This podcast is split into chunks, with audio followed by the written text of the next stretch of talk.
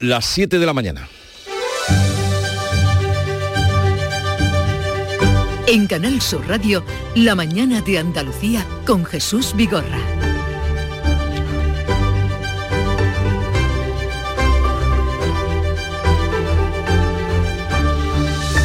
Nuevo caso de violencia machista en Andalucía, luto oficial hoy por el asesinato de una mujer en Palos de la Frontera. El presunto agresor está detenido y pendiente de pasar a disposición judicial. La víctima era una mujer de 34 años rumana que tenía previsto denunciar al agresor el mismo día en el que se produjo el crimen, o sea, este martes. El turismo impulsa el empleo en marzo con 15.000 parados menos en Andalucía. Uno de cada tres parados menos se registró en nuestra comunidad que firma el mejor mes de marzo de los últimos 20 años gracias al fuerte tirón del sector servicios en la antesala ya de lo que serán las fiestas de primavera y Semana Santa. Rocío Blanco. Andalucía eh, pues es el mayor, el, mayor descenso de desempleo en los últimos 20 años en el mes de, en el mes de marzo era el análisis que hacía la consejera de empleo Rocío Blanco. Segunda parte de la operación especial de Semana Santa. Es la más importante de estas vacaciones con 9 millones y medio de desplazamientos en todo el país. 2 millones serán en Andalucía. Esta operación salida coincide con los días grandes de la Semana Santa. En la primera parte de esta operación han fallecido 12 personas. Y los pantanos andaluces bajan del 30%. El agua embalsada es un 6% menos con respecto respecto a la misma semana del año pasado. La cuenca del Guadalquivir es la que está con un porcentaje del 25%. Con este panorama, todas las organizaciones agrarias de Jaén piden a la Confederación del Guadalquivir que adelante a la semana que viene el riego previsto en mayo. Y Donald Trump se ha declarado no culpable en el caso del soborno a la actriz porno, y eso a pesar de que tiene 34 cargos en lo alto que le ha leído el juez de Manhattan. El expresidente estadounidense ha quedado en libertad con cargos y ha regresado a Florida inmediatamente. La próxima vista será el 4 de diciembre. Su imputación, la primera de un expresidente norteamericano, no le impide volver a disputar la carrera a la Casa Blanca. Nunca habría pensado que podría pasar algo así en América. El único delito que he cometido es defender la nación de los que intentan destruirla. Estas fueron sus palabras en una arenga a sus seguidores después de haber pasado por el juez y en el retorno a su casa, a su mansión en Florida.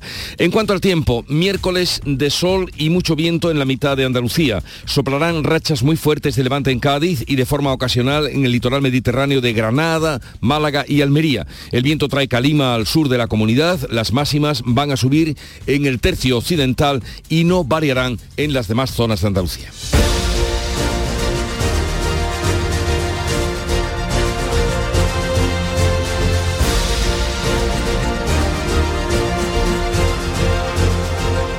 Vamos a conocer ahora cómo viene el día en cada una de las provincias andaluzas. Cádiz, José Lorenzo Benítez. Buenos días, tenemos 15 grados, alcanzaremos los 22 en Cádiz. Los cielos están bastante claros con algunas nubes. ¿Qué tiempo se espera en campo de Gibraltar, Ana Torregrosa?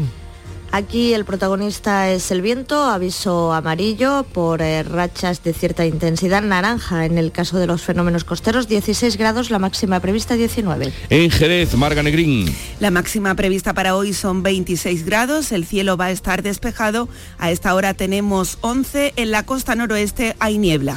¿Cómo viene el día por Huelva, Sebastián Forrero? En estos momentos tenemos 11 grados en la capital, cielos despejados, esperamos 27 en Ayamonte. ¿Qué jornada se espera en Córdoba, Mar Vallecillo? Pues buena, muy buena. A esta hora 11 grados y cielos despejados. La máxima prevista es de 28. En Sevilla, Pilar González. Igual que en Córdoba, cielo despejado, una máxima prevista de 28 y ahora tenemos 12 en la capital. ¿Cómo amanece Málaga, Alicia Pérez? Con nubes bajas a esta hora tenemos 14 grados, llegaremos a los 20 más fresco que en días anteriores. ¿Y cómo viene el día por Jaén, Alfonso Miranda? A ver cómo te explico, que el año pasado por esta fecha estaba nevando en Jaén y que hoy nos vamos a cocer como las papas, 14 grados a esta hora. No hay término medio, Alfonso. Hijo mío, nada. No hay término medio. Estemos, aunque sea Semana Santa. Oye, que lo pases bien, porque Igualmente. mañana no te voy a saludar, ¿eh? Va a ser que no. en Granada, Antonio Valverde, bueno, cuéntame.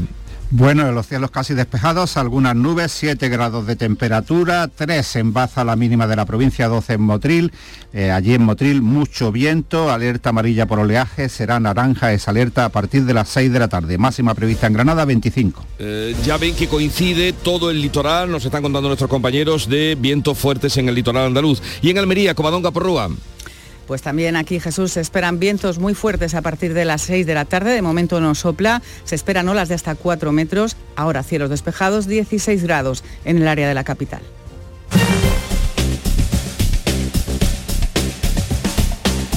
Vamos a conocer cuál es el estado de las carreteras en Andalucía. Conectamos con la DGT. Nos atiende Alejandro Martín. Buenos días. Muy buenos días. ¿Qué tal? Hasta ahora estamos pendientes de un alcance que está complicando en Huelva la A49 a la altura de Ayamonte, sentido Portugal. Obliga al, corte del carril derecho. Al margen de este alcance, complicaciones también se van a circular por la A44 a su paso por Lecrin, ya en la provincia de Granada, sentido norte, sentido Granada capital. Pero en cuanto en el resto de carreteras, tanto de la red viaria principal como de la secundaria, se circula eso sí con normalidad normalidad. 7, 6 minutos de la mañana. En abril, Sol 1000. Aprovecha el cambio de hora con Social Energy y disfruta más horas de sol, más ahorro. Aprovecha las subvenciones disponibles para ahorrar hasta el 90% en tu factura con tus paneles solares gracias a nuestras baterías. Primeras marcas con hasta 25 años de garantía. Estudio gratuito en el 955 44 11 11 y socialenergy.es. La revolución solar es Social Energy. En Canal Sur Radio, la mañana de Andalucía con Jesús Bigorra. Noticias a contarles la actualidad de este día, un día que será de luto en Palos de la Frontera, en Huelva, por el último asesinato de violencia de género que se ha producido en Andalucía. El agresor está detenido y pendiente de pasar a disposición judicial porque ha apuñalado por la espalda a la que era su expareja, la que era su pareja, y hasta que la mató eh, le había pedido que no volviera a la casa y este triste final es el que ha tenido. Manuel Pérez Alcázar. La víctima, una mujer de nacionalidad rumana de 34 años, había roto con su novio de Mali de 30 años. Ambos trabajaban en la recolección de frutos rojos. Según ha explicado en estos micrófonos el alcalde de Palos, Carmelo Romero, él quería vivir con ella, pero no pudo convencerla. Según nos dice la policía, parece ser que en el día de hoy por la mañana ella iba a denunciar a él para eh, porque la estaba acosando, la estaba eh, amenazando y demás porque no querían vivir juntos. Y bueno, pues no le ha dado tiempo a la denuncia. La consejera de Igualdad, Loles López, recuerda que la Junta cuenta con un protocolo de ayuda específico para mujeres migrantes que sufren violencia de género. Tienen que tener el conocimiento de la, labor que hacemos las administraciones todas unidas, de los fuerzas y cuerpos de seguridad del Estado, de, de, cómo puede prevenirse, de dónde tiene que acudir. O sea, es un protocolo muy específico precisamente para este tipo de mujeres. Los vecinos de Palos han mostrado su repulsa guardando un minuto de silencio. Se trata de la quinta víctima de violencia de género en Andalucía en lo que va de año. La Policía Nacional ha liberado en Málaga a 20 mujeres explotadas sexualmente por una organización criminal que les imponía jornadas maratonianas y las forzaba a vender estupefacientes a los clientes. Nuria Durán. Tras dos años de investigación, la operación Muralla se ha saltado con 34 detenidos. Ha sido desarticulado un grupo organizado que captaba a mujeres en situación de vulnerabilidad, principalmente de Colombia. Les hacían falsas promesas laborales para después obligarlas a prostituirse. Las sometían a una férrea vigilancia a través de un sistema sistema oculto de cámaras de grabación. Tenían que estar disponibles 24 horas y obligadas a vender droga a los clientes. La red ocupaba ilegalmente los inmuebles que usaba como prostíbulos. Un entramado de empresas de desguace daba apariencia de legalidad a sus actividades criminales. Eh, vamos a hablar ahora de los datos del paro o del empleo, mejor, porque Andalucía lidera la bajada del paro en el mes de marzo. Acapara casi un tercio de todo el país, donde el desempleo ha descendido en casi 49.000 personas, impulsado por la Semana Santa. Paco Ramón. En Andalucía hay 15.284 desempleados menos, más de un 2% respecto al mes anterior, una bajada superior al 2%. La consejera de Empleo, Rocío Blanco, ha valorado ese mayor descenso en el mes de marzo en este en estos micrófonos. Ha dicho que es el mayor descenso en 20 años. Andalucía este mes de marzo tiene muy buenos datos. Un tercio de la bajada de paro a nivel nacional es andaluz, el 24% del empleo creado a nivel nacional es andaluz y el 25% del crecimiento de trabajadores autónomos es andaluz. En cuanto a la bajada de paro, Andalucía eh, pues es el mayor, el, el, mayor descenso de desempleo en los últimos 20 años en el mes de, en el mes de marzo. Pues a nivel nacional el empleo marca un nuevo récord al superar los 20,3 millones de afiliados a la seguridad social tras la creación de 200.000 nuevos empleos. La ministra de Trabajo y vicepresidenta del Gobierno subraya la mejora en los colectivos de jóvenes y mujeres. Escuchamos a Yolando Díaz. El desempleo de las mujeres ha bajado en 25.897 personas, la cifra más baja en 15 años. Este mes de marzo alcanzamos la mejor cifra histórica para las personas jóvenes, 20, 4 millones de personas trabajadoras afiliadas a la Seguridad Social, el mejor marzo de la historia. El Partido Popular le reprocha ese optimismo y destaca que el primer trimestre del año ha empeorado los datos respecto al cierre de 2022. Ford y UGT han pactado un ERE que afectará a 1.144 trabajadores de la fábrica de Almusafes en Valencia. El acuerdo entre el fabricante de coches y el sindicato mayoritario atañe casi el 20% de la plantilla que podrá prejubilarse con 53 años o acogerse a un plan de bajas incentivadas. Los trabajadores que decidan prejubilarse percibirán entre el 85 y el 75% de su salario según su edad y en dos fases hasta que se retiren. El plan de indemnizaciones está abierto a todos los empleados fijos nacidos a partir de 1960. Para ellos, Ford ha puesto encima de la mesa una indemnización adicional de hasta 40.000 euros que se sumaría a los 45 días por año trabajado con un máximo de 42 mensualidades que ya había ofertado la empresa. Este ERE se produce en medio del despliegue de la estrategia de electrificación total de Ford que va a dejar al Musafef Almusafes con la producción de un solo modelo, el, Kuga, hasta que pueda fabricar los nuevos vehículos eléctricos. Pues ya ven, más eh, incremento en la caja de las pensiones. Este miércoles comienza la segunda fase de la operación especial de tráfico y los días grandes de ocupación de Semana Santa. Se prevén 9 millones y medio de desplazamientos, de ellos más de 2 millones en Andalucía. En la primera parte de la operación Semana Santa fallecieron 14 personas, el doble del año pasado, según el director general de tráfico, Pere Navarro, al menos dos podrían haber salvado la vida. Cinturón de seguridad. Dos llevaban cinturón. Solo dos han puesto el cinturón de seguridad. Uno salió ileso por el cinturón de seguridad, pero es verdad que el otro falleció. En todo caso, si todos hubieran llevado el cinturón de seguridad, dos más habrían salvado su vida. En estos días grandes, Andalucía puede superar un 5% el número de vuelos de antes de la pandemia hasta ser 2.500. El portavoz del Gobierno andaluz, Ramón Fernández Pacheco, destaca que la ocupación hotelera está al 70% y se espera que supere el 80% a partir del jueves santo. Los ciudadanos puedan disfrutar de una magnífica Semana Santa en esta tierra nuestra, en la que la Semana Santa es tan relevante y tan importante. La Semana Santa es un imán para el turismo y el turismo es sin duda un motor económico principal, un motor económico fundamental para nuestra tierra. La provincia de Málaga puede alcanzar el 85% de ocupación con las reservas de última hora, las reservas que se hagan a partir de hoy. La estancia del turista internacional se sitúa en una media de 4,2 noches. Javier Hernández, vicepresidente de AECOS, nos decía. Zonas como Marbella, que está por encima del 90% de ocupación, o incluso zonas de interior, ¿no? Ronda en este caso también eh, supera el 90% de ocupación. Ahora mismo es muy diversa la procedencia eh, de turistas que, vienen a la Costa del Sol. Por contra, Cinta Aguilar, presidenta de la Asociación de Empresas Turísticas en la Sierra de Aracena y Picos de Aroche, señala que si no remontan las reservas en lo que queda de semana, el dato será peor que el del año pasado. Seguimos trabajando y las administraciones tenemos que seguir trabajando en una promoción más abierta a otro tipo de turista, un turista más ecoturista. Meteorología ofrece buenas previsiones en lo que queda de semana.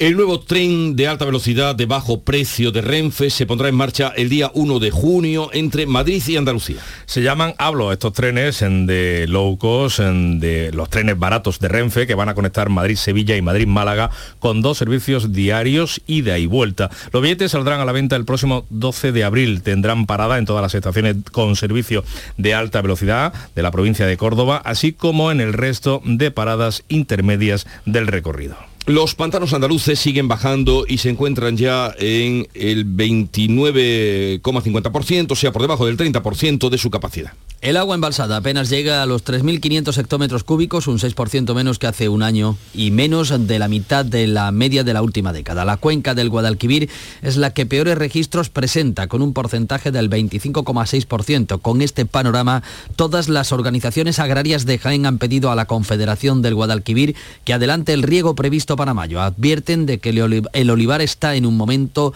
en el que si no se riega, dicen la cosecha de la próxima campaña puede ser incluso más baja que la de la anterior, que ha sido la peor de este siglo. La Junta de Andalucía va a reclamar formalmente al Gobierno que repita el concurso por el que descartó a Granada como sede de la Agencia de Inteligencia Artificial en favor de La Coruña. El consejero de la presidencia, Antonio Sanz, considera que pueden haber existido irregularidades y que la mejor garantía es repetir el concurso. Oiga, si usted quería esa sede, lo hubiera nombrado.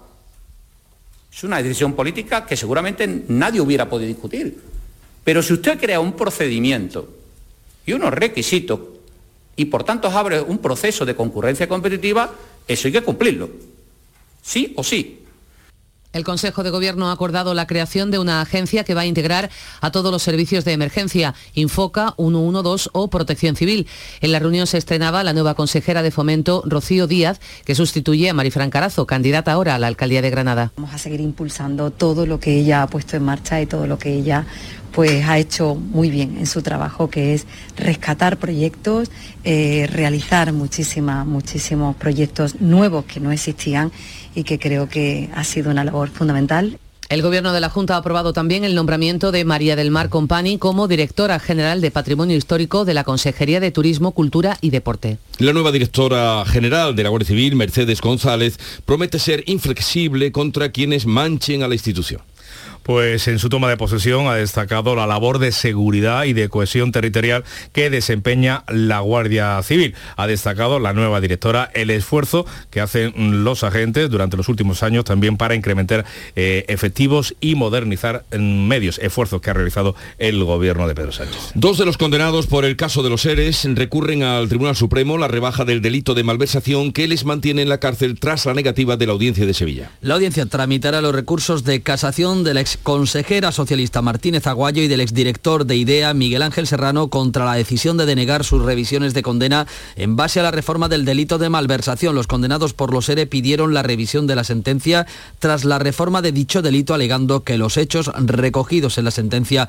no se pueden incorporar en la redacción del Código Penal. Unidas Podemos pide ahora la comparecencia en el Congreso del presidente del CIS, José Félix Tezanos, al que acusa de manipular los datos y de en el barómetro de marzo. La portavoz morada Isa Serra achaca el resultado de la encuesta a que Tezano separó los votos de la formación de los votos de sumar y no al efecto en los encuestados de la ley del solo sí es sí una manipulación de los datos del CIS que se han hecho precisamente para eh, perjudicar a Unidas Podemos y que los medios de comunicación, la mayoría de los medios de comunicación, han trasladado como si fuese algo derivado de la solo sí es sí, ¿no? de la ley solo sí es sí. Yo creo que tiene que dar explicaciones, que está en entredicho eh, la imagen y la responsabilidad de una institución pública fundamental y por eso pedimos su comparecencia en el Congreso de los Diputados. Unidas Podemos mantiene el pulso también con Yolanda Díaz, a la que acusa de adoptar una actitud personalista y no querer la unidad en su candidatura a consumar.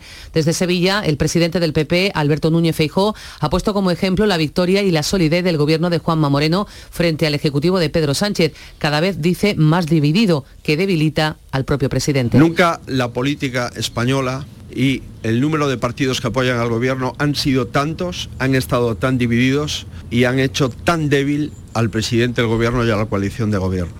Por su parte, la ministra portavoz Isabel Rodríguez ha defendido el gobierno de coalición frente a las críticas del Partido Popular. Yo creo que eh, la oposición no encuentra mucho rédito en esta cuestión si no se entiende el estado de nerviosismo que muestran cuando de lo bueno encuentran eh, una mala noticia, en el caso de los datos de paro y ese mm, nerviosismo que se observa, parece ser que no les está rentando.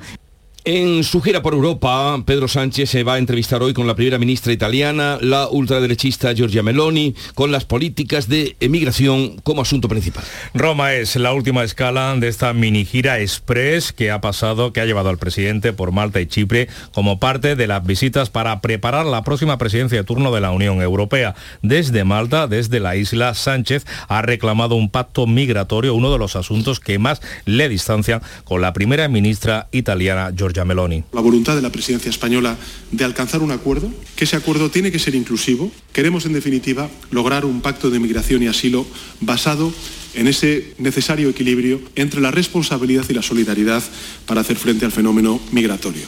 También ha destacado hasta ante el presidente de Chipre la necesidad de buscar una solución para esta isla dividida entre griegos y turcos.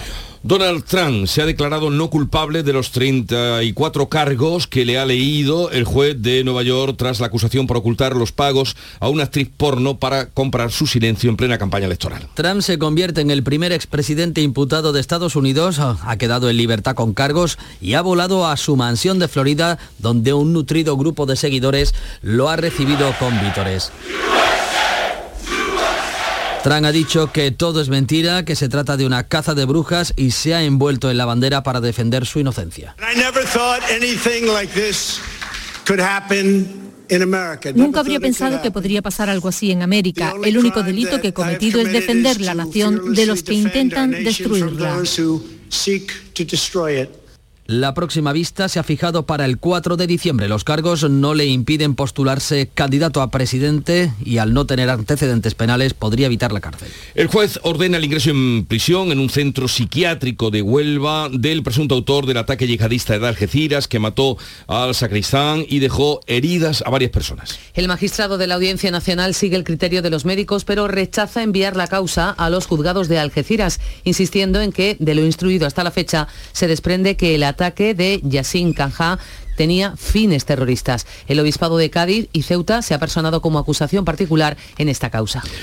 Pero en medio de todas estas noticias que les venimos contando, se cuela el, una vez más la actriz Ana Obregón, que ya nos dio la sorpresa la semana pasada, y ahora de nuevo revelando en una nueva exclusiva que la bebé, nacida hace una semana por gestación subrogada, es la hija de su hijo fallecido. Es por tanto mm, su nieta. Obregón, de 68 años, es la abuela de esta pequeña que se llama Ana Sandra Lequio Obregón. La actriz ha contado a una revista del corazón que ha cumplido la última voluntad de su hijo y que existe un testamento hológrafo, un documento legal dictado ante dos testigos pero sin presencia de un notario. Su hijo guardó muestras de esperma cuando le diagnosticaron cáncer antes de comenzar la quimioterapia para asegurarse de que podría tener descendencia. Sobre la polémica suscitada por eh, Obregón, por ese, ha, ha, opinado la actriz en la polémica política que se suscitó nada más conocerse esa noticia, ha opinado la actriz diciendo que el debate es absurdo, que en Miami la gestación subrogada es legal y que la mentalidad en España, ha dicho textualmente, es del siglo pasado. Tal vez ahora se entienda que su salida del hospital, que tanto asombró en sillita de ruedas, era por su consideración de abuela. La mañana de Andalucía. Ven a vivir el Festival del Verano en la playa. Weekend Beach Festival Torre del Mar del 5 al 8 de julio te trae lo más actual de la mejor música. Maluma, De La Fuente, Editors, SFDK, Fangoria, Kiko Veneno, La Casa Azul y muchos más solo para ti. Compra ya tu entrada en weekendbeach.es.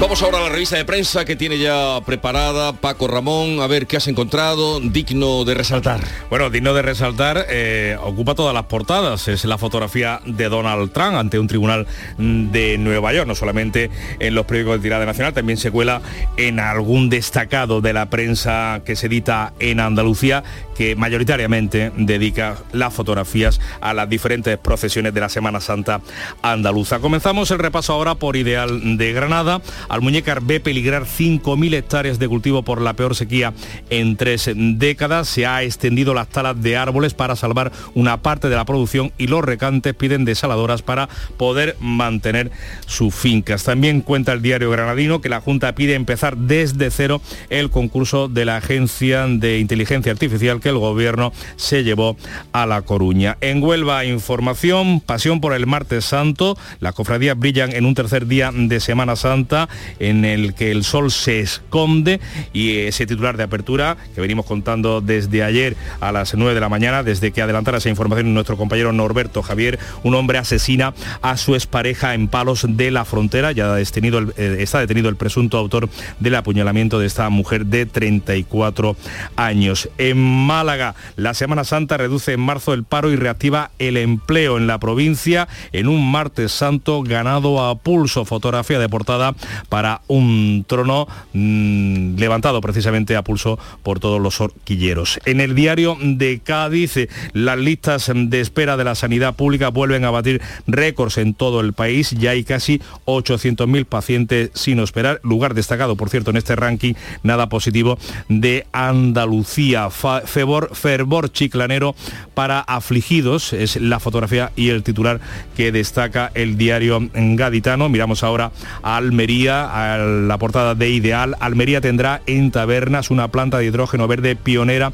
en España. El proyecto incluye el estudio de la configuración de la planta y el análisis de viabilidad para lo que es crucial la subvención pública de la agencia EIDEA. Se fabricará eh, carburantes eh, ecológicos a raíz de hidrógeno verde. Aquí en este periódico la fotografía es para Trump. Y cerramos en Ideal de Jaén, la edición de Jaén, organizaciones agrarias que piden que se adelante el riego previsto para mayo, lo hemos contado también aquí, y en Diario de Sevilla leemos que por fin, después de cuatro años, se produjo el reencuentro del martes santo, viviéndose una jornada plena tras la pandemia y la lluvia de 2022. En titular de apertura, Sevilla registra un mes de marzo récord de creación de empleo. Y como decíamos, los periódicos de tirada nacional, ese asunto, el de Trump, pero hay más. En el ABC podemos leer que el Tribunal de Londres embarga la sede del Cervantes por impagos a inversores de las renovables. Ha congelado las cuentas de la institución española e incauta una embajada catalana,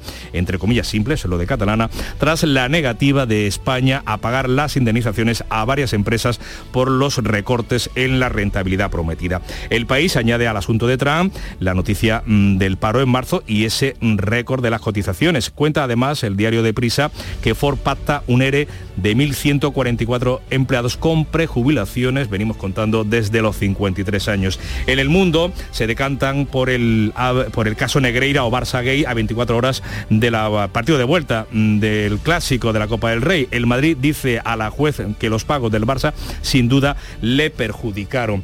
Y en La Razón vemos un gráfico eh, con la evolución del paro y el titular cargado de intención, los camareros salvan el mercado laboral en marzo. Ya sabes que han sido, Jesús, muchas las mm. críticas al sector de la hostelería por la precariedad del empleo. Pero la noticia principal de este periódico, del periódico de Planeta, es política. Podemos ignora las primarias que quiere imponer Díaz en Sumar. Y en el confidencial, un asunto eh, a caballo entre lo económico y lo social. La inflación dispara la presión fiscal sobre los salarios al mantener Hacienda las tablas del IRPF. Esa llamada presión fiscal en frío ha causado estragos sobre los salarios el año pasado. Esto se debe a que las retenciones en el IRPF no se han actualizado al ritmo del crecimiento del IPC. Y un apunte más, Iberdrola ha vendido al gobierno de López Obrador, al gobierno de México, sus activos en el país americano por 5.500 millones de euros. Y vamos ahora con la información deportiva que nos trae Nuria Gaciño. Buenos días, Nuria. ¿Qué tal? Muy buenos días. Pues por una vez en la vida y sin que sirva de precedente, la justicia parece que se ha espabilado un poco. Ha concedido la suspensión cautelar de la sanción de cuatro partidos de suspensión al jugador del Betis, Sergio Canales. Concretamente, el Juzgado Central de lo Contencioso Administrativo número 4 concede la cautelar, eso sí, hasta el fallo definitivo del TAD, del Tribunal de Arbitraje Deportivo. Por tanto, el jugador verde y blanco podrá de momento jugar este domingo de resurrección ante el Cádiz. El Cádiz que sigue, por cierto, a la espera de una decisión sobre los castigos a Ledesma e Iza Carcelén, que de momento no podrán jugar ante el Betis. Ya saben también que el Viernes Santo el Sevilla cumplirá su sanción del cierre parcial del Sánchez Pijuán. Sobre estos castigos a equipos andaluces ha hablado el presidente sevillista José Castro, al que le parece todo una barbaridad. Absoluta barbaridad, entre otras cosas porque en otros estadios ocurren cosas más graves y no pasa nada. Estamos acostumbrados que Sevilla pues se mire de otra forma distinta, tanto Sevilla como Betty en, la, en las sanciones. Con nosotros son más, son más duros. Atentos hoy al Barcelona Real Madrid de Copa del Rey. A las 9 el conjunto azulgrana parte en el Camp Nou con la ventaja del 0 a 1 logrado en la ida de las semifinales. Pero ya tenemos al primer finalista copero como también hemos podido disfrutar ya del primer partido de los cuartos de final de la Liga de Campeones de Baloncesto con el Unicaja de Málaga como principal protagonista, Eduardo Gil. Unicaja Málaga de baloncesto tiene un pie y medio en la Final Four de la Basket Champions League después de ganar de 16 puntos en casa en el Carpena a Ocan de Murcia 83-67 y un gol de Pablo Ibáñez en el minuto 115 de la prórroga ha dado el pase a la final de la Copa del Rey a Osasuna que logró empatar a uno en Samamés ante el Atleti Bilbao, equilibró el tanto de Williams y como Sasuna ganó en la ida por la mínima, es el primer finalista de la final de la Copa que se jugará en Andalucía, en Sevilla, en La Cartuja.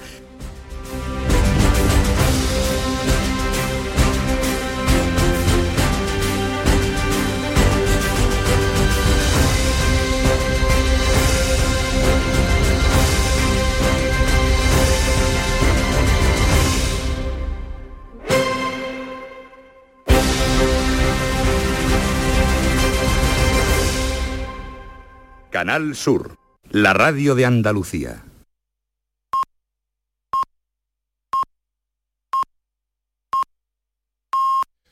Siete y media de la mañana. En Canal Sur Radio, la mañana de Andalucía con Jesús Vigorra. Y a esta hora vamos a recordar en titulares las noticias más destacadas que les estamos contando con Nuria Durán. Nuevo caso de violencia machista en Andalucía, luto oficial hoy por el asesinato de una mujer en Palos de la Frontera. La víctima, una mujer de 30 años, tenía previsto denunciar al agresor este martes, el mismo día en que se produjo el crimen. El presunto agresor está detenido y pendiente de pasar a disposición judicial. La apuñaló por la espalda. Ambos trabajaban en la recolección de frutos rojos. El turismo impulsa el empleo en marzo con 15.000 parados menos en Andalucía. Un tercio de la bajada del paro se registra en nuestra comunidad. Andalucía firma el mejor mes de marzo de los últimos 20 años gracias al fuerte tirón del sector servicios en la antesala de la Semana Santa. La Seguridad Social bate récord con 20.700.000 afiliados. En Valencia, Ford ha aprobado un ERE que permite prejubilarse a partir de los 53 años. Segunda parte de la operación especial de Semana Santa. Es la más importante de estas vacaciones, 9 millones y medio de desplazamientos por carretera en todo el país, dos de ellos aquí en Andalucía. Esta operación salida coincide con los días grandes de la Semana Santa. Las capitales andaluzas rozarán el lleno y superarán el 80% de ocupación los principales destinos turísticos de nuestra comunidad. Los pantanos andaluces bajan del 30% de capacidad. El agua embalsada es un 6% inferior respecto a la misma semana del año pasado. La cuenca del Guadalquivir está al 25%. Con este panorama, todas las organizaciones agrarias de Jaén piden a la Confederación que adelante a la semana que viene el riego previsto en mayo. Donald Trump se declara no culpable en el caso del soborno a la actriz porno. El magnate ha quedado en libertad con cargos, ha regresado a Florida donde ha sido recibido por un grupo de seguidores. La próxima vista será el 4 de diciembre. Su imputación, la primera de un expresidente estadounidense, no le impide volver a disputar la carrera a la Casa Blanca. Y recordemos el pronóstico del tiempo para hoy. Hoy seguiremos con cielos poco nubosos. Habrá calima en la zona sur de Andalucía. Los vientos soplan de levante, rachas muy fuertes en Cádiz. Las temperaturas mínimas sin cambios o en descenso. Las máximas subirán 1 o 2 grados en el tercio occidental. Oscilarán hoy entre los 21 de Málaga y los 28 que se van a alcanzar en Córdoba y Sevilla. 7.32 minutos de la mañana. En un momento estamos con las claves económicas del día. Montepío, ¿en qué podemos ayudarle? Quería informarme sobre su seguro de decesos. Aquí tiene nuestra oferta. ¿Y en ese precio tiene cobertura completa? Sí, lo tiene todo cubierto. Compañía con más de un siglo de experiencia. Visite montepíoconductores.com. Montepío, lo tiene cubierto. Del 13 al 16 de abril, en Fibes Sevilla se celebra la primera edición de la Feria Andaluza de Arte y Cultura. Un evento dedicado a galerías, editoriales, diseñadores, un espacio expositivo para exhibir, expandir y contemplar el arte y la cultura. Entra en fadac.es e infórmate de todos los detalles del evento. Adéntrate del 13 al 16 de abril en Fibes Sevilla. Las claves económicas con Paco Bocero. Paco, buenos días. Buenos días Jesús, ¿qué tal? Mm, muy bien, porque hoy vamos a dar cuenta de la agenda económica de Semana Santa y vamos a cerrar ya. eh, mañana es gran fiesta, el otro también, hasta el lunes. Pues sí, Jesús, así es. Cerramos hasta el lunes próximo y hoy lo más relevante, aparte de la producción industrial por parte del INE, va a ser el informe que presenta la AIREF, la Autoridad Independiente de Responsabilidad Fiscal, sobre los presupuestos iniciales de las administraciones públicas en España para 2023. Eh, un informe que seguro que va a ocupar las portadas de los medios económicos y no solo a partir de media mañana, pues va a ser un análisis sobre las cuentas públicas aprobadas por las comunidades autónomas para este año, sobre los datos que ya presentó el Ministerio de Hacienda el pasado 1 de marzo. A grandes rasgos, estos desde el punto de vista de las comunidades autónomas, presentan un aumento medio de los ingresos del 8,12% y un aumento del gasto en un 8,25% con un déficit presupuestario no financiero y en relación al PIB, al Producto Interior Bruto, de 6 décimas. Pues estaremos atentos a las nuevas valoraciones que haga la autoridad fiscal y ¿qué te parece eh, los mm, parece que los datos de pérdida de empresa no empeoran, ¿no? Exactamente, paralelo a lo que conocimos ayer datos de empleo, en principio las noticias de pérdidas de empresas no son tan malas, aunque tienen un contexto muy significativo, porque eh, se han dado, o tienen que ver estos datos del primer trimestre con la huelga de los juzgados, cuya incidencia vamos a ir viendo en los próximos meses. Eh, según la plataforma DB Informa, eh, de CESCE, la sociedad de carácter público mixta, los concursos de acreedores cayeron un 19% durante el primer trimestre, aunque las disoluciones de empresas aumentaron un 2%. Bien, y ahora más datos, en esta ocasión de vivienda, de vivienda que sigue subiendo, suben los precios en el primer trimestre, pero de vivienda usada. Así es, vamos a precisarlo bien, vivienda usada. Y es que parece que ni la subida de tipos ni el encarecimiento de la financiación termina de frenar el interés de la demanda, que sigue siendo alta, muy alta tenor, de estas cifras que además corresponden a los principales portales inmobiliarios, que vamos a repasar con mucha rapidez.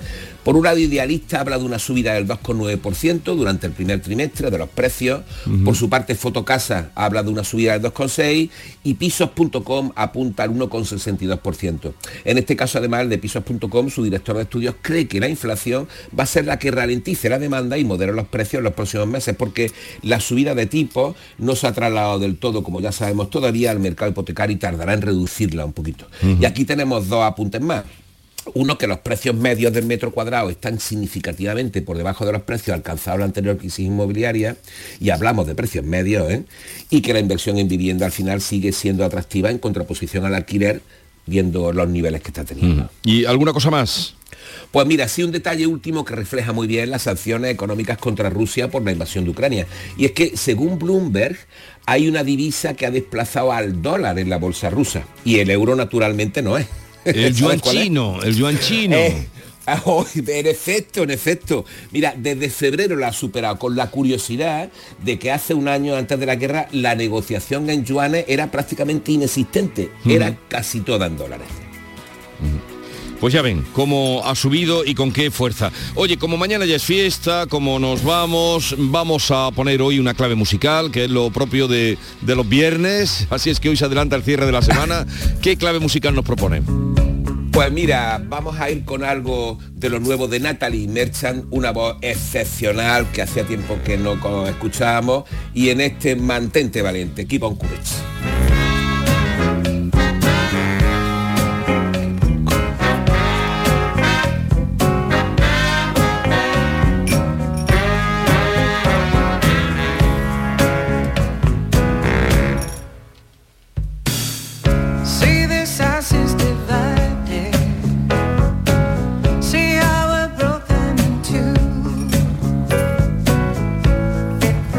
It's just a town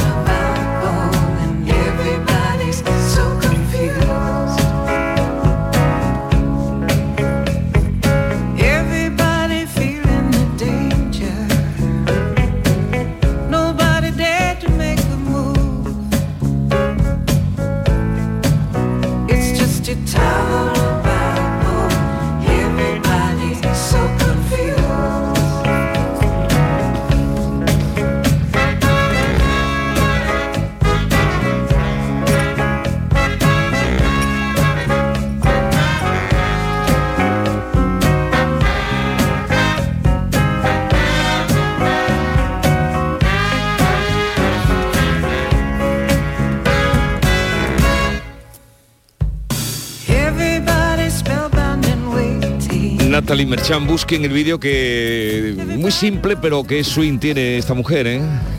Absolutamente. Siempre, además ha tenido siempre, esa voz es mágica, mágica, esa extraordinaria. Bueno, oye, hablaremos del, hablaremos de los datos de ayer que tienen su, tienen, tienen su miga, sí, y hablaremos además porque tenemos la EPA a finales de abril y va a ser el momento en el cual podamos comprobar la fuerza eh, que tienen, ¿o no? La fuerza de los camareros. Ahora resulta la fuerza de la hostelería. Ahora resulta que han aliviado el paro, eh, ya lo sabíamos, lo presentíamos, la hostelería, como tú dices, que es más amplio que los camareros. Que pases estos días de descanso bien, donde quiera que vayas, un abrazo y hasta el lunes. Igualmente, hasta el lunes, Jesús. Adiós, Paco.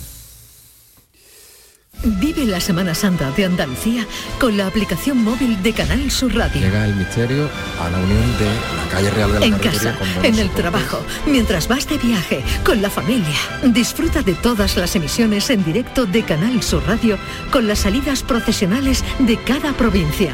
Sentimientos y emociones a flor de piel. Buscamos la imagen. Y siempre con todos nuestros programas y audios destacados, tus podcasts, para que sigas conectado a nuestra programación especial. La Semana Santa de Andalucía en nuestra aplicación móvil, Canal Sur Radio. La Semana Santa que llevas dentro.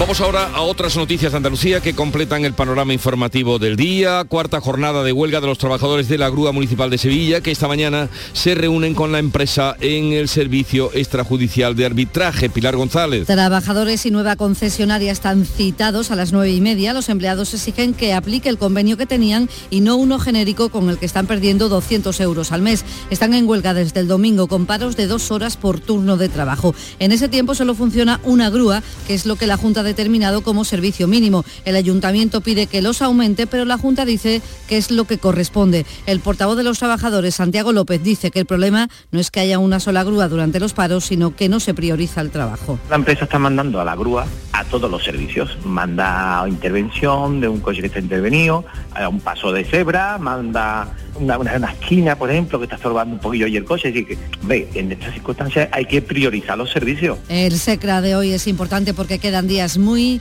interesantes en Sevilla con la madrugada y el Santo Entierro Grande del sábado.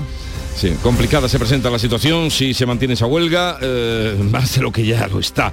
En Córdoba se mantiene la huelga de los trabajadores de los museos y espacios municipales como el Alcázar de los Reyes Cristianos, el Museo Romero de Torres, los Baños Califales, el Museo Taurino, la Posada del Potro, Mar Vallecillo. Así es, el acto de conciliación no ha dado sus frutos por incomparecencia del ayuntamiento y por tanto se mantiene la protesta. Juan Miguel Carvajal, representante del comité de huelga, denuncia la falta de voluntad del gobierno municipal.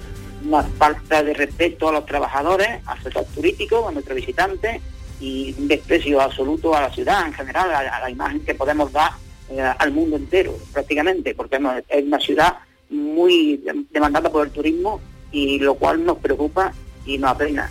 En cualquier caso, nosotros mantenemos todavía la esperanza y vamos a ponernos a disposición del ayuntamiento Los trabajadores protestan porque acusan un elevado estrés por falta de personal que les obliga además a extender su horario. Huelga también en los catamaranes de la Bahía de Cádiz a partir de mañana jueves. Lorenzo Benítez.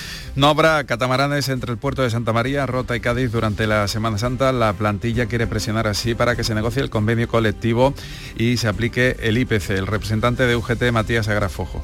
Trabajadores no lo aceptan de ninguna manera, ¿no? Porque entienden que si hay una cláusula de revisión que dice que al IPC, mientras no se llegue a un acuerdo que la empresa no, no está cumpliendo, aplicando e- esa cláusula, y encima la subida eh, es realmente ridícula comparada con, con la subida de los IPC y la subida del coste de la vida, pues de ninguna manera aceptan eso. La plantilla denuncia además turnos que no ayudan, dicen, a la conciliación, recortes o reducción de personal. En Granada, el hijo de Luis Portero denuncia una pintada que dice Goraeta en la plaza dedicada a su padre que fue asesinado precisamente por ETA, Antonio Valverde.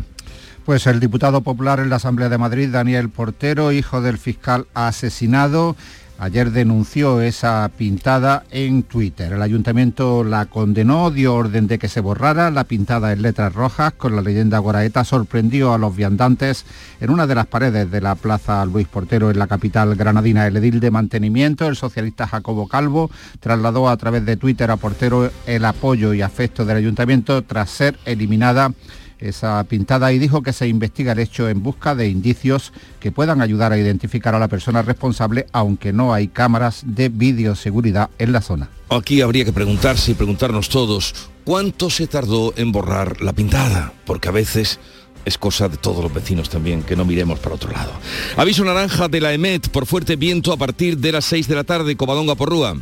La costa de Almería, desde la comarca del Poniente hasta la capital, estará en alerta naranja por viento de levante muy fuerte, con rachas que pueden superar los 70 kilómetros por hora y olas de 4 metros. La provincia está en riesgo extremo de incendios con alerta roja en la página de AEMET en las próximas 24 horas. Como cada año el miércoles santo en Málaga tiene un nombre propio, la cofradía del rico y el indulto de un preso, Alicia Pérez. Pues es un momento muy esperado de la Semana Santa malagueña. La cofradía, cuando llegue a la plaza del obispo Antonio Daniel Mira, va a recuperar su libertad y se sumará a la procesión. Le quedaban nueve meses de condena por tráfico de drogas y está trabajando. Estaba así de contento. Y demasiado contento por esta nueva oportunidad, para poder estar con la familia, para poder seguir trabajando y para cambiar la vida. Es una sorpresa que te lleva muy grande. Una tradición de 1756. Llegamos así a las 7.45 minutos de la mañana, 8 menos cuarto, es el tiempo ahora de la información local. Atentos. En la mañana de Andalucía de Canal Sur Radio, las noticias de Sevilla. Con Pilar González. Hola, buenos días. Este miércoles santo es de cambios de horarios y de itinerarios en las cofradías de la jornada. Un día que da paso a la llegada de miles de turistas que van a llenar los hoteles. Un turismo que está detrás de los buenos datos del empleo en Sevilla, que en marzo ha sido la provincia de todo el país donde más ha bajado el paro. Hoy además hay un servicio de arbitraje por la huelga de la grúa municipal. Enseguida se lo contamos antes el tráfico. Atención porque hasta ahora en la A92 a la altura de Osuna están cortados los carriles izquierdos en ambos sentidos. Un camión se ha salido de la vía en la mediana. Por lo demás, el tráfico es fluido en el interior de la ciudad y también en los accesos a la capital. La jornada de hoy tiene el cielo despejado, viento del este y sube las temperaturas. La máxima prevista es de 25 grados en Morón y 28 en Écija, Lebrija y Sevilla. A esta hora 12 grados en la capital. ¿Buscas un espacio diferente para celebrar tus eventos? Nuestros barcos son el lugar de celebración ideal para bodas, cumpleaños y reuniones familiares. Sorprende a tus invitados con una experiencia inolvidable con Cruceros Torre del Oro. Más información en el 954-561-692 o en crucerosensevilla.com. Bienvenidos a Sacaba. Mil metros de electrodomésticos con primeras marcas. Grupos Whirlpool, Bosch y Electrolux. Gran oferta. Microondas Whirlpool de 20 litros con grill antes 129 euros. Llévatelo ahora por solo 79 euros. Y de 25 litros y 900 vatios con grill antes 179 euros. Llévatelo ahora por solo 99 euros. Y solo hasta fin de existencia. Solo tú y Sacaba. Las noticias de Sevilla. Canal Sur Radio. Llegamos al miércoles santo con importantes cambios para resolver los problemas de movilidad que suele haber en este día. Hoy salen nueve hermandades en la capital con más de 9.500 nazarenos. La primera en salir a mediodía será la SED, seguida de San Bernardo, que es la más numerosa. Ambas retrasan una posición en la carrera oficial que abrirá el Carmen sobre las cuatro y media de la tarde. El Buen Fin adelanta su salida casi dos horas a las tres y ocupa así el segundo lugar en la carrera oficial. Esto le obliga a regresar por el entorno del Postigo y el Arenal. Los panaderos estará detrás del Baratillo, que permanece la sexta, y detrás de la Lanzada. El Cristo de Burgos saldrá a las 9 de la noche y pasa a ser la última del día detrás de las siete palabras. Es un día, por tanto, de prueba que habrá que analizar, como ha señalado aquí en Canal Sur Radio el delegado de Fiestas Mayores del Ayuntamiento, Juan Carlos Cabrera. Eran unos cambios necesarios que ya se venía también hablando eh, con el propio Consejo por parte del Ayuntamiento y por tanto, bueno, pues se ha llevado una reordenación de las jornadas en cuanto a los cambios de itinerario y de horario con orden a que evitemos esos cruces o al menos eh, imposibilite transitar y cumplir los horarios y las hermandades. Llega, por tanto, el miércoles santo tras un martes en el que también ha habido novedades y que se vivió con muchas ganas y es que no se celebraba en las calles desde 2019. José Manuel de la Linde, buenos días. Muy buenos días. Se pudo llevar por fin a cabo el nuevo Martes Santo con los cambios propuestos desde el año 2020 y que no había sido posible hasta ahora por las circunstancias sanitarias que todos conocemos. El Cerro volvió a ser la primera en pasar por la carrera oficial y no San Esteban como la vimos en 2019. Funcionó bien. En hora hasta la tercera del día la Candelaria fue la primera en dejar un retraso de seis minutos aquí en la campana. El enganche del palio del dulce nombre en un cable en la plaza de San Francisco provocó que estos retrasos fueran aún mayores, eh, sobre todo para los estudiantes y Santa Cruz, nazarenos que tuvieron que sufrir esos eh, parones, jornada en la que se escucharon muchas marchas de estreno que no se conocen y eso resta emoción. Hay que darle una vuelta a esto. Y por lo demás, un día ideal en cuanto a temperatura, nublado casi todo el día, casi toda la jornada y temperaturas que agradecieron sobre todo costaleros y nazarenos. Semana Santa en Sevilla. De las vivencias al recuerdo, del recuerdo al corazón, a una semana llena de pasión y emociones. Vive la Semana Santa de Sevilla con El Llamador. Canal Sur Radio. La Semana Santa que llevas dentro. La sombra, la sombra vendo. Don Manuel Hidalgo, responsable de ventas de Tordos Quitasol, nos informa. En esta época del año podemos instalar con comodidad todo tipo de tordos y carpas en todos los modelos y sistemas, tordos con motor y tordos automáticos. Pero eso saldrá carísimo. Ese es un error, José Antonio. Estamos con precios en promoción y con facilidades de pago. No me diga más, llámenos al 954 33 29 88. Recuerde, 954 33 29 88. Y olvídese de aquello ya tan lejano de... Leopoldo, échame el tordo. Y pase a la modernidad, a... Corrito, dale al botoncito. Tordos y carpas quitasol, la sombra de Sevilla. Sombra, la sombra. En Canal Sur Radio, las noticias de Sevilla. A las 3 de la tarde comienza la segunda fase de la operación especial de tráfico que se va a prolongar hasta el lunes por la noche. Para el domingo se habilitará un carril adicional en la autovía de Huelva, la A49, sentido Sevilla, como ocurre los domingos de verano. Son muchos los sevillanos que se marchan, pero más los turistas que llegan. De hecho, los hoteles están desde hoy y hasta el domingo de resurrección rozando el 90%. Dice el presidente de los hoteleros de Sevilla, Manuel Cornás, que este año se superan las cifras de antes de la pandemia. Quiere venir a Sevilla, ¿por qué? Porque ha visto Sevilla pues en películas, ha visto Sevilla en, en premios internacionales como los Goya, los más, eh, conciertos de primerísima línea, finales de fútbol, y eso pues te hace querer ir a una ciudad. Pues cuando se van produciendo las oportunidades, porque además hay un evento que te ayuda a tomar la decisión, como puede ser una Semana Santa, como puede ser una feria, pues hace que en el momento que tienes un hueco, pues no lo dudas, no lo dudas y vienes. Entre los turistas que nos van a visitar, Antonio Banderas, que en Canal Sur Radio ha dicho esto desde Málaga. Este año hay una, una- magna, creo, en Sevilla, el Sábado Santo. Aquí en Sábado Santo, en Málaga, no hay cofradías en la calle y a lo mejor nos animamos algunos y nos vamos para allá, para Sevilla.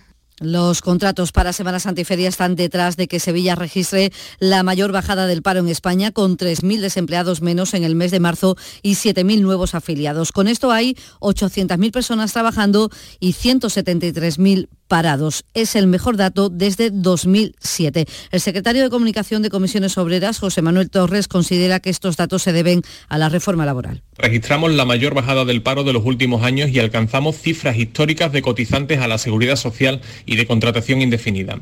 Evidentemente, todo esto no es casualidad, sino el fruto del comportamiento del mercado de trabajo por la aplicación de la nueva reforma laboral y que ha supuesto un punto de inflexión en nuestro mundo del trabajo. El presidente de la Confederación de Empresarios, Miguel Rus, también valora esta buena evolución del empleo. Un gran mes para nuestro mercado laboral, al menos en la creación de empleo. Ya sabemos que las fiestas de primavera son muy buenas fechas en Sevilla, pero registra uno de los mejores marzos de su historia y parece que la recuperación se consolida gracias al impulso, sobre todo del sector turístico. Estas cifras son gracias al empresariado sevillano, los que generan la actividad económica y los puestos de trabajo. Y cuarta jornada hoy de huelga de los trabajadores de la grúa que esta mañana a las nueve y media se reúnen con la empresa en el servicio extrajudicial de arbitraje. Están, como saben, en huelga desde el domingo con paros de dos horas por turno de trabajo. Solo funcionó una grúa en ese tiempo. El ayuntamiento pide que se aumenten los servicios mínimos, pero la Junta dice que es lo que corresponde. El portavoz de los trabajadores, Santiago López, dice que el problema no es que haya solo una grúa, sino que se prioriza el trabajo.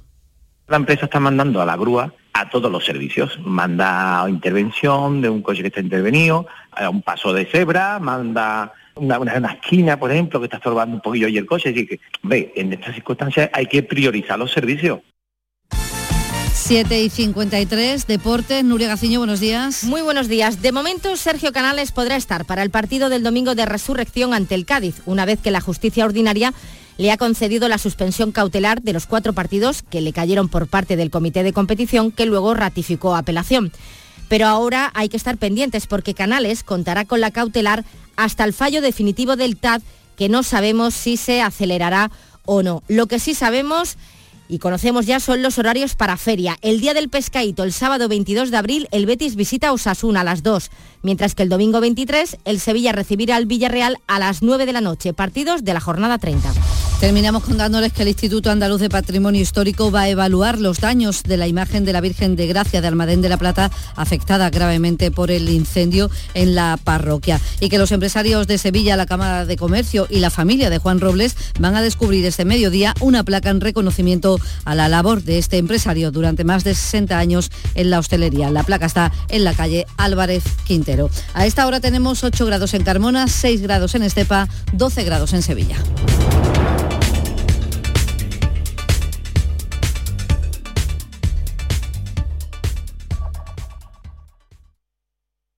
Escuchas La mañana de Andalucía con Jesús Vigorra, Canal Sur Radio. Aquadeus, el agua mineral natural de Sierra Nevada, patrocinador de la Federación Andaluza de Triatlón, les ofrece la información deportiva.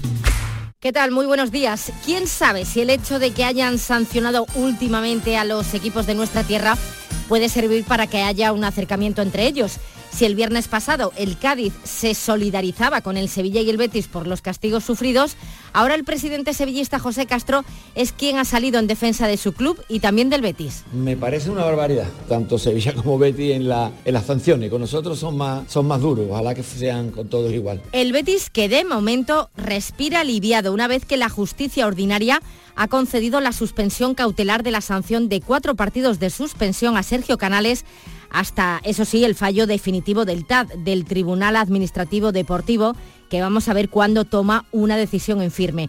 Por lo tanto, a la espera del TAD, de momento Canales puede jugar o podría jugar el próximo domingo de resurrección ante el Cádiz. Nos gustaría pensar que la queja de Castro ha surtido efecto. Por quien ya no da tanto la cara al presidente del Sevilla es por San Paoli, que todavía negocia su finiquito. Todo un acierto haberlo echado porque con Mendilíbar la cara de este Sevilla es bien distinta. Que los jugadores jueguen cada uno en su posición y sobre todo que se hagan cosas lógicas, ¿no? El fútbol está todo inventado y hay cosas que, que se pueden mejorar, pero hay cosas que son tan lógicas que, que hay que hacer lo, lo, lo, lógico, lo normal. San Paoli, por tanto, que ya es pasado como lo son algunos entrenadores nada más iniciarse esta semana. De los que resisten todavía tenemos a Germán Crespo en el Córdoba. Ildefonso Fernández, muy buenos días. Hola Nuria, ¿qué tal? Se deshojó la Margarita y Germán Crespo seguirá dirigiendo al Córdoba una semana más. Se sentará en el banquillo de Lejos el sábado y hoy entrenará al equipo a puerta cerrada en el Arcángel. El club mantiene su apuesta por el entrenador granadino que está viviendo su peor etapa al frente del banquillo blanquiverde, 11 puntos de los últimos 42 a 5 del playoff, con un discurso que no cala en el vestuario y que le ha generado mucha crítica por parte de la afición que no entiende la decisión del Córdoba de mantener su apuesta por el técnico blanquiverde al que renovó en octubre por dos temporadas y otra tercera opcional. Esta decisión, sin duda alguna, está condicionando la política del club de darle una nueva oportunidad al técnico granadino. Y a quien también le han preguntado si su futuro pasa por las semifinales de la Copa del Rey de esta noche es a Carlo Ancelotti. Yo de mi futuro no hablo. El entrenador del Real Madrid no habla más porque ya ha dicho que se remite a su contrato, que es hasta el 2024, y él pretende cumplirlo. Y pretende también poder superar hoy a las 9 de la noche al Barcelona en el Camp Nou. De momento la ventaja es para los azulgranas que ganaron por 0 a 1 en la ida. Así que al menos un gol tiene que meter el Madrid para empatar. Pese a ello, Ancelotti quiere rebajar tensión. Hay que jugar con la cabeza. La idea de hacer un partido completo, de manejarlo bien, no vamos a volvernos locos de, a marcar un gol, porque tú un gol lo puedes marcar al minuto 5, pero después me pueden casar dos, es el partido que tiene que ser. Y con cabeza, aislados del caso Negreira, quiere a sus muchachos Xavi. Me interesa poco lo que se hable o lo que no se hable, ¿no? que se valore desde dentro lo que se está que mañana es muy importante, que lo sepan los jugadores y por ahí competiremos. No, no, no puedo controlar lo que se habla, lo que no se habla. Barcelona o Real Madrid, uno de los dos estará en la final de la Copa del Rey del próximo 6 de mayo en la Cartuja de Sevilla. Una final que ya tiene a su primer inquilino como le gustaría al Unicaja de Málaga, ser también finalista de la Champions de baloncesto, a ser posible en su casa. Eduardo Gil. Unicaja Málaga de baloncesto tiene un pie y medio en la Final Four de la Basket Champions League después de ganar de 16 puntos en casa en el Carpena a Ocan de Murcia 83-67 y un gol de Pablo Ibáñez en el minuto 115 de la prórroga ha dado el pase a la final de la Copa del Rey a Osasuna que logró empatar a uno en Samamés ante el Atleti Bilbao, equilibró el tanto de Williams y como Sasuna ganó en la ida por la mínima, es el primer finalista de la final de la Copa que se jugará en Andalucía, en Sevilla, en La Cartuja.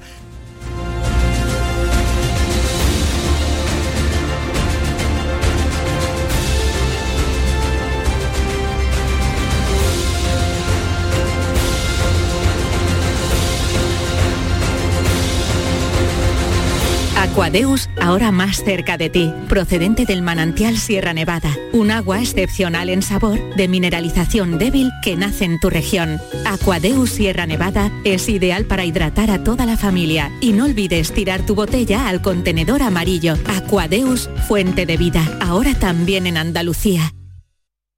Canal Sur Radio, la radio de Andalucía.